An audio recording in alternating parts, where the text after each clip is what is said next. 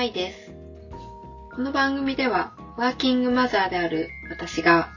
仕事、子育て、自分と向き合うことで得た気づきから、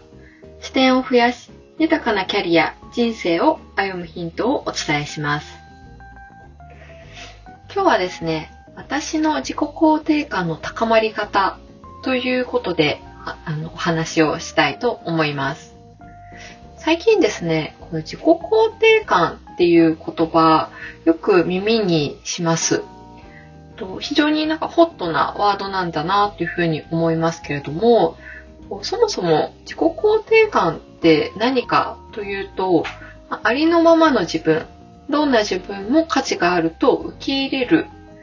っていうことであります。では、どうして自己肯定感を高める必要があるのかというと、私が思うに、その自分と、この自分自身との関係性っていうのが、行動力につながるからではないかなというふうに思っています。まあ、自分自身と自分の関係性っていうとなんかちょっとわかりにくいんですけれども、要はその自分自身がこう自分とどう関わっているかということかなというふうに思います。まあ、少し簡単な例を挙げると、例えばあの私であれば、ポッドキャストを配信したいと思う自分が一人いるわけです。で、その自分に対して、もう一人の自分が、そんなのできっこないよ、と囁くのか。それとも、きっと、自分、私ならできるよ、と応援する声かけをしてくれるのかによって、まあ、その後の自分の行動っていうのが変わってくるというふうに思います。私自身も、まあ、自己肯定感に興味を持ったのは、そもそも私自身が自己肯定感が低い。なんかどうせ自分なんてできっこないなぁと思うことで、行動に移せ、移せないというもどかしさを感じている、いました。で、そんな中で子育てに携わり、ま、娘がこれから歩んでいく時代っていうのは、変化が激しい、予測できない、不確実。なんかそんな時代の中で多分生きていくと思うんですけれども、それは、こう、そんな時代の中でも、こう自分から行動を起こせるために、こう娘には自己肯定感を高めていってもらいたいなというふうに思ったっていうのが、興味を持ったきっかけでした。でなんですけれども、まあ、いろいろ調べたりしていくうちに、自己肯定感っていうのは連鎖すると。なので、そもそも親の私がその自己肯定感を高めることが必要だということに気づきました。まあ、言われてみれば、なんかああ、確かに当たり前かもなって思います。まずは、まあ、自分が身につけていることっていうのが大事です。で、そこで、なんか私がこの自己肯定感を高めるために、まず、こう、闇雲にですね、どんな自分にも OK を出してみたんですね。で、その自分が本当は娘に怒りたくないと思っていたのに怒ってしまった。けれども、まあそんな自分もありのままの自分だから、OK、受け入れようというふうにやってみたわけです。だけれども、それだと、なんとなく自分に妥協してる感じがして、なんか自己肯定感が高まってる、高まって行動へ移せているのいるのか、なんかいまいち、なんかあまりそういう感じはしないなというふうに、私の中ではしっくりこなかったわけです。で、むしろこんなダメな自分を受け入れている自分ってもっとダメなんじゃないか、みたいな感じで、自己嫌悪に陥ることさえありました。で、どうしたらいいかなというふうに悩んでいたときに、中島てるさんという方が書かれている、書くだけで人生が変わる自己肯定感ノートという本を読みまして、本の中に書いてあった一節が、ま、とても印象に残っています。でそれは、そのニュアンスとしては、自己肯定感を高めるでなく、高まる感覚を得るっていうようなニュアンスのことが書いてありました。でこれは、先ほどの私の例で言うと、こう自己肯定感を高めよう高めようと思えば思うほど、こう今まで習慣としてその自己否定していたっていうことを、こう急になんかこう行動に、あの行動というか肯定ですね。肯定すると、無意識、自分の無意識の中がこう反発、潜在意識が反発して、逆に自己肯定感が高まらないというようなことでも、ことだと思うんです。でなので、その自然と自己肯定感っていうのはこう高まっていくっていう感覚が理想なんだなっていうことをなんかその時気づきました。そのために、その本では、まあ、書くということで自己肯定感が高まるっていうことを、まあ、いろんなエビデンスっていうか論拠を交えながらこう紹介していたり、あとはそのどういうワークをすればいいのかっていうこともいろいろ本に載っているので、ぜひ、あの、そういったことを、あの、興味がある方は参考にしてみてもいいと思います。で、えっと、そんな中で私にとって自己肯定感が高まる感覚っていうのは、一番自分の中でしっくりきたのは自己認識していく過程だったように思います。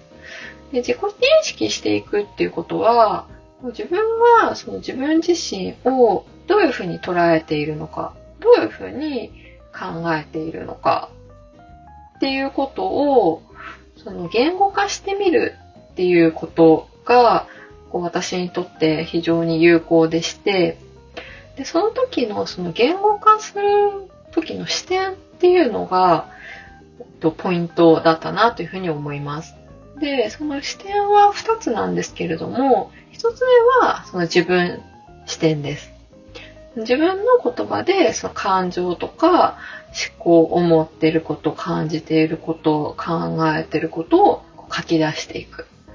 書くことで自分の内面をま客観的に振り返ることができます。で、もう一つがポイントで、これは他者視点です。で自分のその感情とか思考に当てはまる言葉を他の方の言葉から探してくるということです。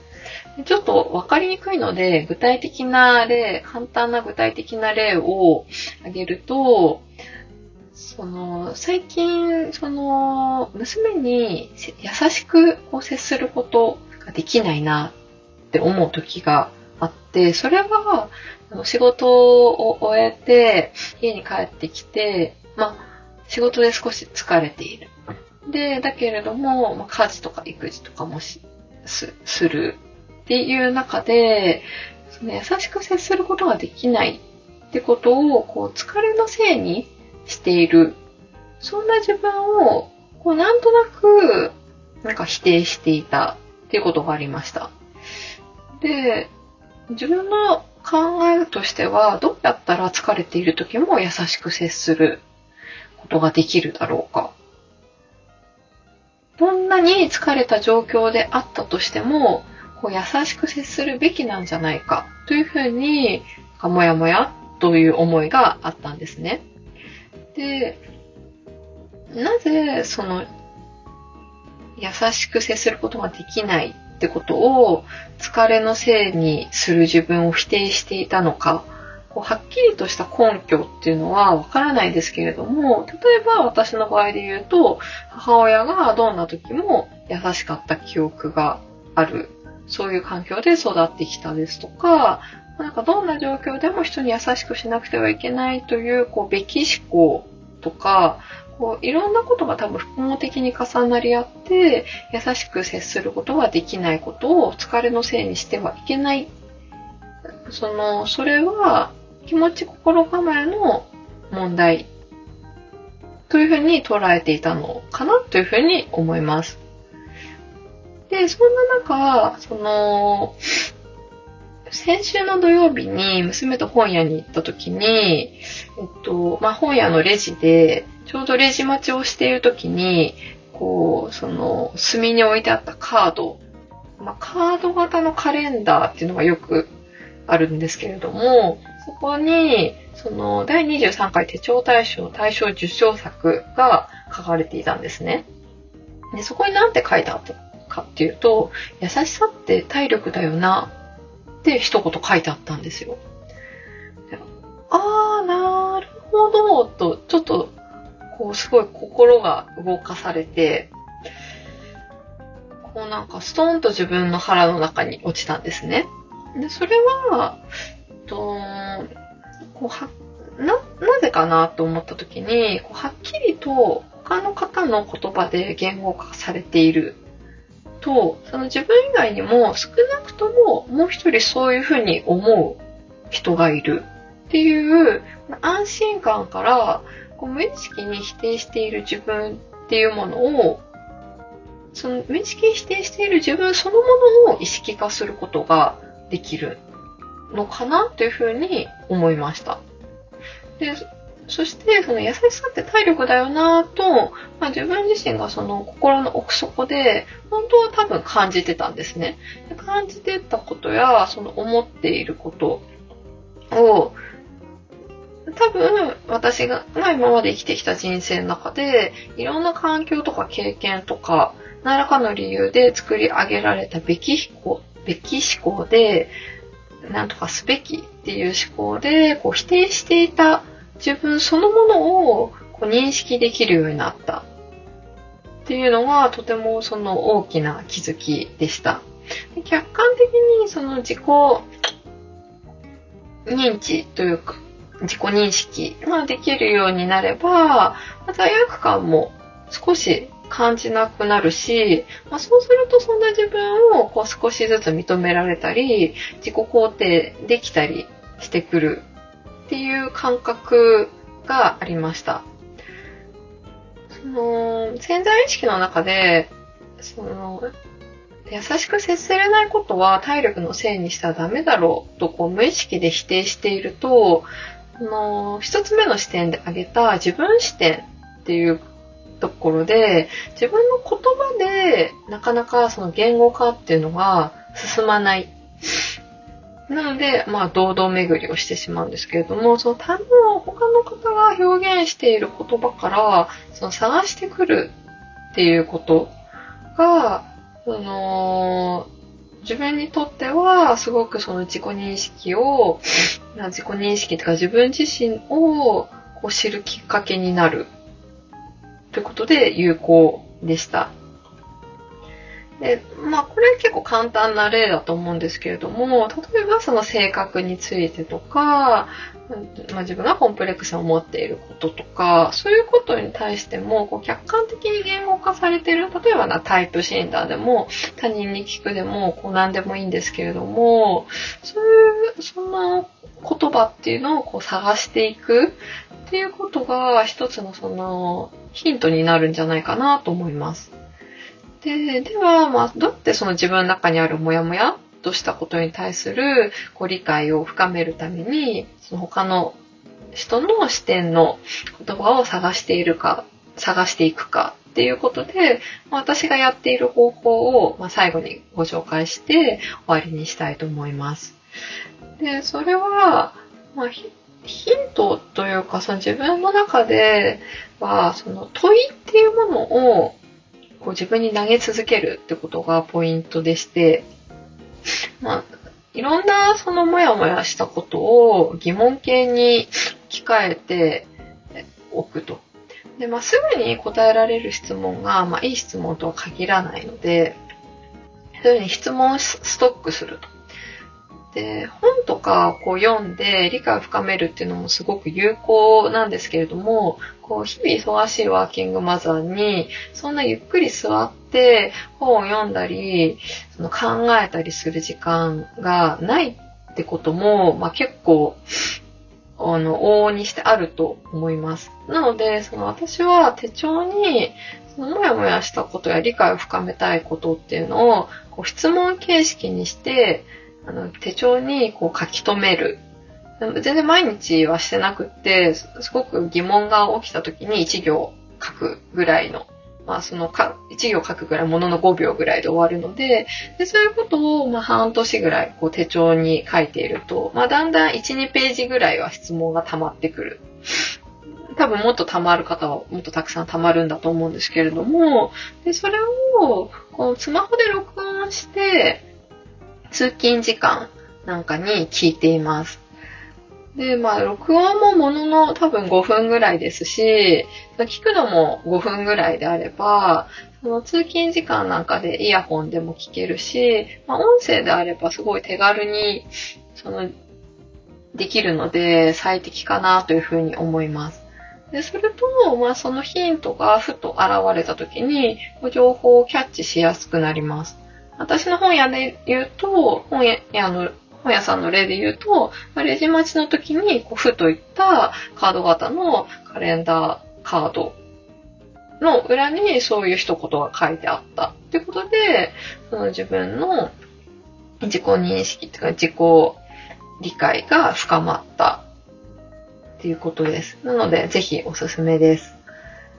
で、その今、まあその、この時代の中ですごい外からの情報っていうのが多分多すぎて、自分自身と向き合ったり、自己理解を深める時間が取れず、まあ、だから余計に自分という存在が未知で、で、怖いっていう存在で、まあ、もうあるけれども、その自分自身を少しずつその探求して、言葉で表現していくことで、と、まあ、脳がその、その自分自身を客観的に把握する、脳が理解することができるということで、安心していく。でその結果、こう自己認識を進めていく、その過程がその自己肯定感にこう、つながる。まあ、その結果行動にもつながっていくっていうのではないかなという気づきを今日はお伝えしました。ツイッターや、まあ、ブログもやっておりました、やっておりますので、ぜひそちらからご感想やご質問などお待ちしております。では今日も最後までお聴きいただきまして、本当にありがとうございました。